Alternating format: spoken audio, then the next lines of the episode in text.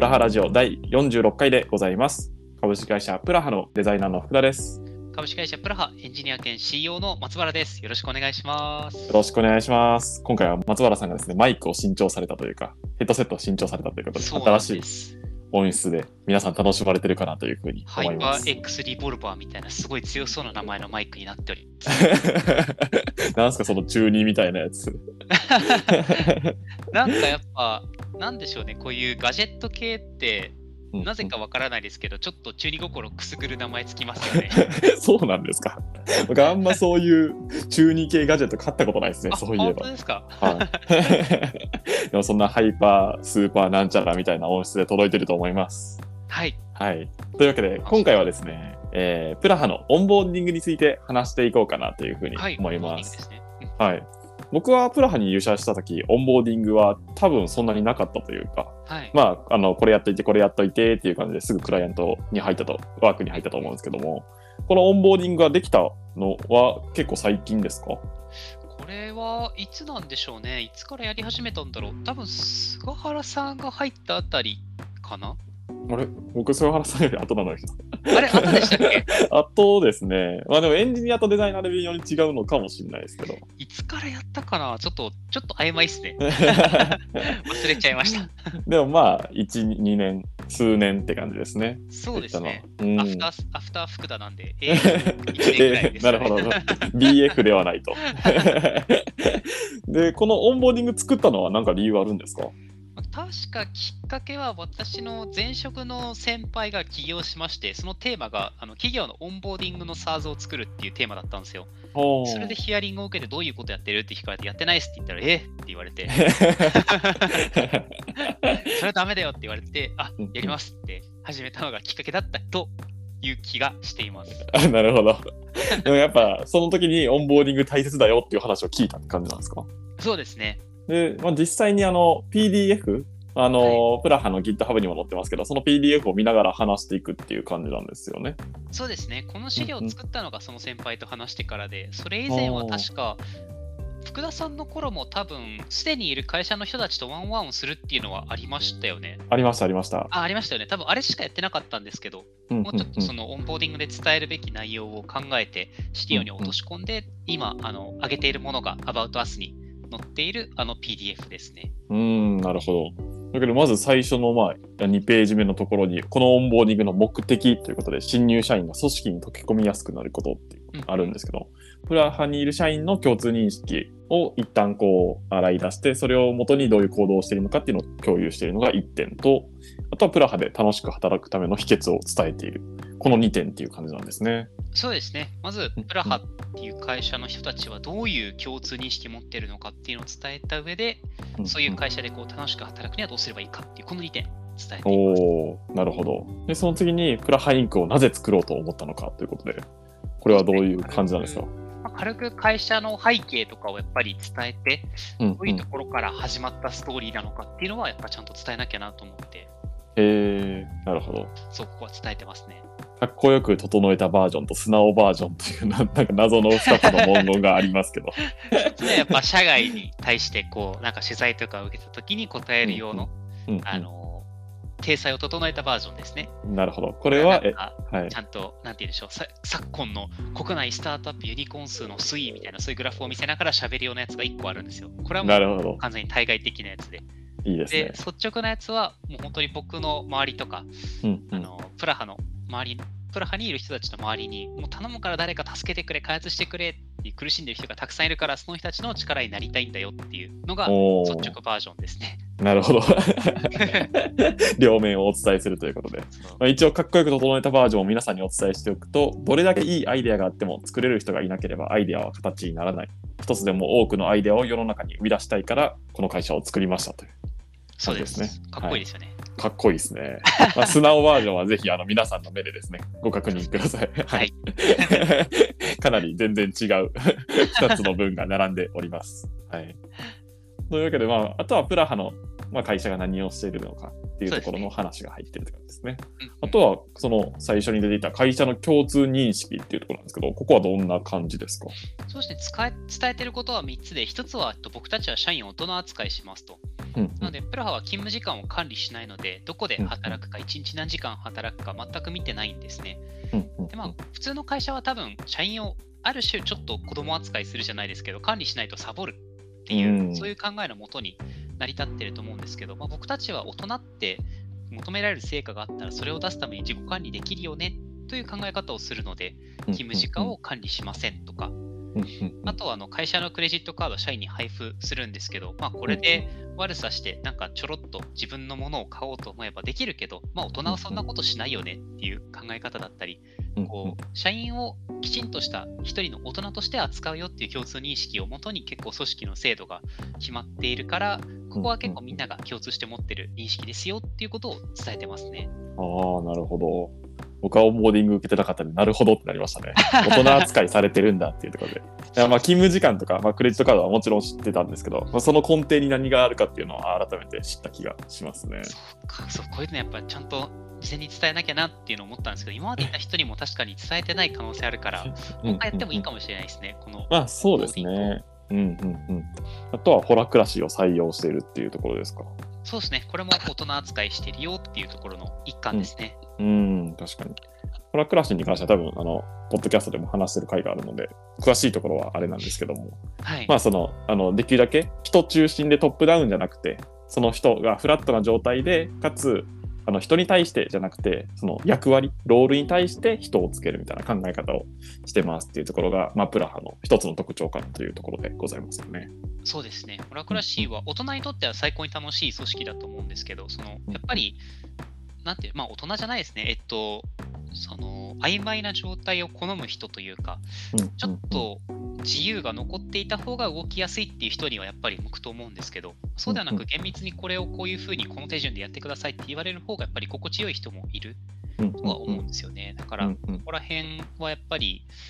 万人向きではないですけど、プラハというある種ちょっと、なんでしょうね、自立したプロとして動きたいっていう人たちに向けた組織制度をしていますよっていうことを伝えていますね。うん、確かにそうですよね。多分まあ普通の本当にちっちゃいスタートアップに入って、なんかこれわかんないな、誰に聞いたらいいんだろうみたいな感じで、とりあえず手当たり次第多分聞いていくとか、まあ近くの人に聞いてみるとかあると思うんですけど、ホラークラシがあるおかげで結構、まあどの役割をどの人が担っているかっていうところが分かったりするんで、例えばワーケーションについてわからないとか、まあ、あの他のなんかククライアント業務についてわからないっていうところはそれぞれのそのロールについてる人に質問できるのでなんかそういったところの明文化とか、まあ、自己管理のところとかで結構こう使えるなっていう気はしてますね。そうですね。うんうんうん、なるほど。ありがとうございます。で、ここでまあ会社の共通認識みたいなのは終わりっていう感じですか？そうですね。あとはカルチャーガイドにやっぱりバシバシ載せていっているので、うん細かいところ。ろはもうそっちを見てくださいと、一番大きな根本の多分今後もプラハで揺るがない共通認識っていうのはお互いを大人扱いするっていうところだと思うので、ここだけちょっとあの毎回説明してるんですけど、あとはカルチャーガイドを読んでねっていう感じですね。ああ、なるほど。で、この次はプラハで楽しく働く秘訣、2番目の点ですね。ですを伝えてるって感じなんですね、うんうんうん。ここはどういう感じで伝えてますか？えっ、と、ここも3つに絞って伝えてるんですけど、1つ目は助けられ上手になろうっていうところですね。うーん。なんか、普通の会社だと、あの、普通じゃない、えっと、フルリモートじゃない会社で働いていると、まあ、なんかあの人困ってそうっていうのは仕草とか言動で、うんなちょっと推察できると思うんですけど、うんフルリモートはそれがないから自分から困ってますってアピールしないといけないんですよね。うん。そこのやっぱり切り替えが必要だから、事前にここで伝えてるって感じですね。うーん。なるほど。実際になんか細かくこう、こういうことをして、こういうことをしてっていうことも伝えてるんですよね。そうですね。一応、最初の取っかかりあった方がいいと思うので、まずは自分のタイムズ作って、そこに作業を細かく書いて、詰まっていることに気づいてもらおうとか。あとは30分後にあのリモートでコーヒーブレイクしませんかってスラックで呼びかけてみて、そこで雑談から助けてもらおうとか、なるほど。そんなことを伝えていますね。うーん、確かに。なんだかんだやっぱ自分で発信しないと、人とコミュニケーション生まれないのがフルリモートの難点というか弱点でもあるので。そうなんですよね。フルリモートは本当に、なんて言うんでしょうね。人と関わるのがちょっと、なんて言うんでしょう、苦手な部類の人にとって、その、なんだろうな、気楽と思われる一方、その、うんうん、ちょっと関わるのが苦手だっていう人がより孤立してしまいがちな制度だ,、制度だと思うので、そこはちょっと注意が必要だから、事前にあの伝えて、そう陥らないようにしなきゃなと思っていますね。うん、確かにそうですよね。特にまあ、入ってきた人ばかりの人って、まあど、どの人に助け求めていいかもわからないし、その人が忙しいのかどうかとか、どれくらい業務が今詰まってるのかとかいうのもわからないから、助けもらっていいのかもわからないっていうところで、うん、まあ、タイムズに発信してもらって拾っていくというか、だまあ、誰かは見てくれてると思うんで、そういうのはいい気はしますね。そうですね。うんうん、そこのちょっと、なんて言うんでしょう、メンタルモデルを切り替えるというか、その助けてもらうことは、もうあなたの義務だし、助けるのも義務だよ。だからドライに困ったら普通にお願いしていいんだよっていうところをやっぱり伝えてますね。うんあ確かに大事ですね。いやまあそうですよね。なんか新入社員ってなると、より一層 Slack とかで発信しにくいくなってしまうと思うんですけど、ここでいいよって許可されたら、あ、じゃあ書いてみよう。何でもいいからとりあえず書いてみよう。お昼ご飯美味しかったとか、うん、今日はちょっとお昼寝15分取ってみましたとか、まあでも何でもいいと思うんで、まあ、書いてみ、書いてみて、で、そこからこうプラハに馴染む、他の人も知れるっていうところ、結構まあ、良かったりする、ね、分は多いと思うので。まあ、そういったこのコミュニケーションを増やしていきましょうねという感じなんですね。そうですね。結構ここは荒療治なので、そのもう義務だよって思うくらいでちょうどいいですよって言ってますね。うん、確かに、ね、タイムズを細かく書くことも、最初のうちはもう義務だって思っちゃって大丈夫ですって伝えてます。なるほど。それが助けられ上手になるっていうところなんですね。そうです、そうです。うんそういえば最近、福田さん、タイムズ更新してないですね。そうですか。僕、もともと多分そんなに多くないんですよね、タイムズ。タイムズ、りょうたんは最近、最終更新が？12月に2日。本日は12月15なので、まあ、およそ2週間ないって感じですね。そこそこちょっとみんながなんか荒らしてる時ぐらいしか更新がない いやだから僕荒れるから嫌なんですよ。僕が発信しても僕基本だから学びになったことくらいしか書かないって最近のスタンスですね。ちょっとツイッターみたいになってるじゃないですか。そうですね。炎上を避けてとりあえず学ぶこと学んでることだけ書いていくっていう。なるほど。はい。まあでも発信していった方がいいってことですもんねそうです。まあでも福田さんはもうみんなからなんか愛されてるし、どういう人かっていうのも 認識されてるから、もう目的は達成しちゃってるかもしれないですけどね。ま あ確かに。でもまあ、できるだけあの積極的に交流しようって次のところもあると思うんですけど、そういったところ、ちょっと心がけて頑張っていきますわ。あそうですね。はい、2つ目に伝えてるのが積極的に交流しようっていうところで、うんうんうん、社内に友達って呼べる人が多ければ多いほど企業の業績がいいっていう何かの調査結果があったんですよね。うんうんうん、で、まあ、まあ調査結果がそうだからってわけじゃないんですけど、僕も社内に友達って呼べる人が多い方が働いてて楽しいので、うんうん、純粋にそういう友達って呼べる人を増やそうって思った時に、まあ、単純に人って時間を一緒に過ごした人ほど仲良くなりやすいので、うんうん、できるだけ3ヶ月に1回ワーケーションに行くとか、半年に1回社員旅行行くとか、この辺は会社が費用を負担するので、ぜひ交流の場にみんなが来てくれたら、友達と呼べる人が増えて、まあ、会社で働くのも楽しくなるだろうと思うので、ここら辺はぜひ意識してねっていうふうに伝えてますね。ああ、そうなんですね。じゃあなんかワ最初のワーケーションとか最初の社員旅行は、まあ、できるだけ参加してくださいみたいな感じなんですか？あんまりしてくださいとは言わないんですけど、なぜそういう制度を作っているのかとか、その参加することによってどういいことが起きるかっていうのを伝える感じですかね。うん、確かにそうですよね。まあ、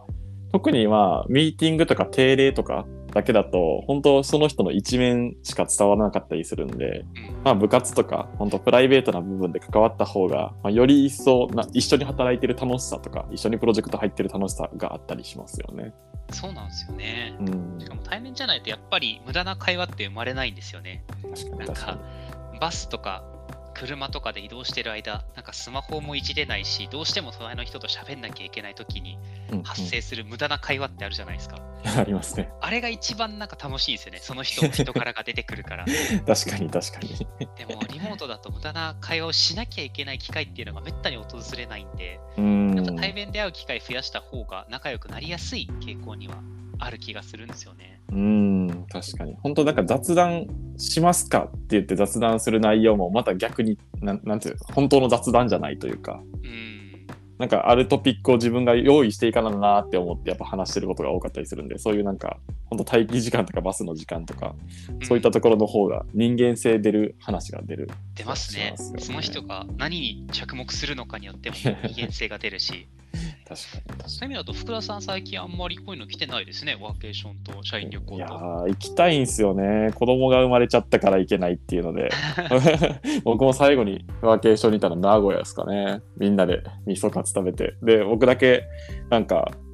あのトレーニングとかランニングとか好きなんで、はい、ランニングしてますっていう話したとみんなにえ気持ち悪みたいな なんでみたいな。倉さんまた走ってますよみたいな。そういえば走ってましたね。確かにシューズ持ってきてましたね。そうなんですよ。ちゃんとランニングウェアも持ってシューズを持ってって行ったんですけど。はいはい、ダッシュ、それこそ結構早かったんですよ、この間ね。いや、やりたかったですね。でもまあ、その当時は菅原さん走ってなかったですけど、今はもうバンバン走ってるんで、多分負けちゃうかなっていう感じですね。そうだったんですね。いや、そうなんですよ。だから僕みんなとランニングで名古屋城見に行きたかったんですけどね。僕一人でなぜか悲しい自撮りを取って帰りましたよ。確かに、みんな名古屋城見たけど、福田さんだけ違うタイミングで見に行ってましたね。そうですね。そうだったんですよ。悲しい。あでも、そんなワーケーションに行きたいなと思いつつ、まあ行けまあ、行けない人もいるんで、まあでも行ける人はぜひ参加してくださいっていう感じですね。調布にしたらちょうどいいかもしれないですね。ああ、そうですね。ぜひ。多分もう本当バケーションできるとこいっぱいあるんで、深大寺とか。へ え。お寺ですか？お寺です。泊まれるんですか？泊まれないと思います、多分。あ、泊まれないんですね。はい。冗談です。あんまりバケーションできるとこはないですが、ない残念まあご飯美味しいとこいっぱいあるんで、いやみんなが納得してくれるなら行きたいですね。どうせほとんどみんなホテルに行って時々ご飯食べに行くぐらいだから全然調布で 支障はなさそうな気がしますけど、ね、いや怒る人いっぱいいますよなんで調布なんだ せっかくの3か月に1回がっていう人もいるかもしれないです。そうなんですね。ですね。まあ、でも行け行きたいですね。はい、あでもあの月末会とかは最近行ってるんで、それこそ、はい、月末会に参加しようっていうところも、積極的に交流しようっていうところの一つに入るかもしれないですね。そうですね。無駄な話はやっぱりお酒入ると増えますからね。そうですね。この前はあの焼肉食べながらあのタメ口で話してみようっていうのがやりましたね。はい。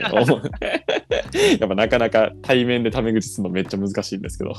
みんなしどろもどろ頑張ってましたっていう感じです。やってました。楽しかったですね、はい、あれは。はい。というわけで話はそれましたが、それが積極的に交流しようが、まあ、あの2点目のポイント。プラハで。楽しく働く秘訣のところで、あともう一つあるんですよね、プラかなり似てるんですけど、積極的に自己開示をしようっていうところですね。困っていますとかもそうですし、今日こんなことやったよもそうですし、うんうん、やっぱこの人どういう人っていうのを自分から伝えないと伝わらないっていうところがフルリモートの特徴なので、うんうんうん、この3つですかね、助けられ上手になろうっていうところと積極的に交流と、あと自己開示をしようっていう、この3つが多分フルリモートで、かつプロジェクトがバラバラなプラハで楽しく働く秘訣なのではないかと思うので、この辺をオンボーディングで伝えてますね。おおなるほど。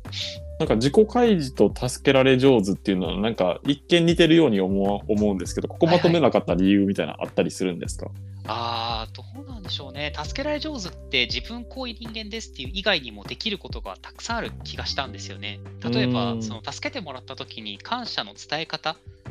で、結構僕助けられ上手のスキルだと思うんですよ。なんか助けてもらったようにスタンプ一つでサムズアップしてるとちょっと足りないかなって思うんですけどすごい助けられ上手な人ってなんか丁寧な俺のメッセージを書くとかあるいはなんかその次別のミーティングでその人だった時あの時は本当ありがとうございましたって言うとかなんかそういうテクニックもたくさんあると思うんですよ。だから自己開示に限らないなって思ってちょっと分けた次第ですねなるほど、そういう感じなんですね。確かになんか、この前はありがとうございましたって言ったら、もういいんだよみたいな感じで、こうなんかちょっと 可愛い後輩みたいな感じになります、ね、そうですね。それをまあ一つの本当にテクニックというか愛され方っていう、うん、うん、技術な気はしますよね。それをリモートでやるっていうのもまたちょっと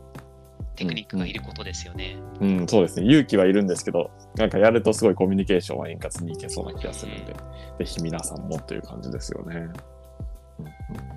なるほど。という3つの点を伝えているっていう感じですね。プラハで新しく働く秘訣は、ね、助けられ上手、積極的に交流しよう、積極的に自己開示しようというところで、で、このオンボーディング自体は何分くらいでやってるんですか？これは30分ぐらいですかね。うーん、なるほど。でもなんか、伝えなきゃいけないことはもうそれ、なんか数えきれないくらいやっぱりあるので、その辺は今後カルチャーガイドにバシバシまとめていって、うんそっちのテキストを読んでもらうことにしようかなと思っているので、うんこの場で対面で伝えるのは本当に一番大事なところですね。ああ、なるほど。そういう感じなんですね。やっぱ会社に入ってしょっぱなって多分内閣支持率と一緒でみんな一番モチベーション高い瞬間だと思うんですよね。でそこからじわじわじわじわやっぱ下がっていっちゃうと思うので、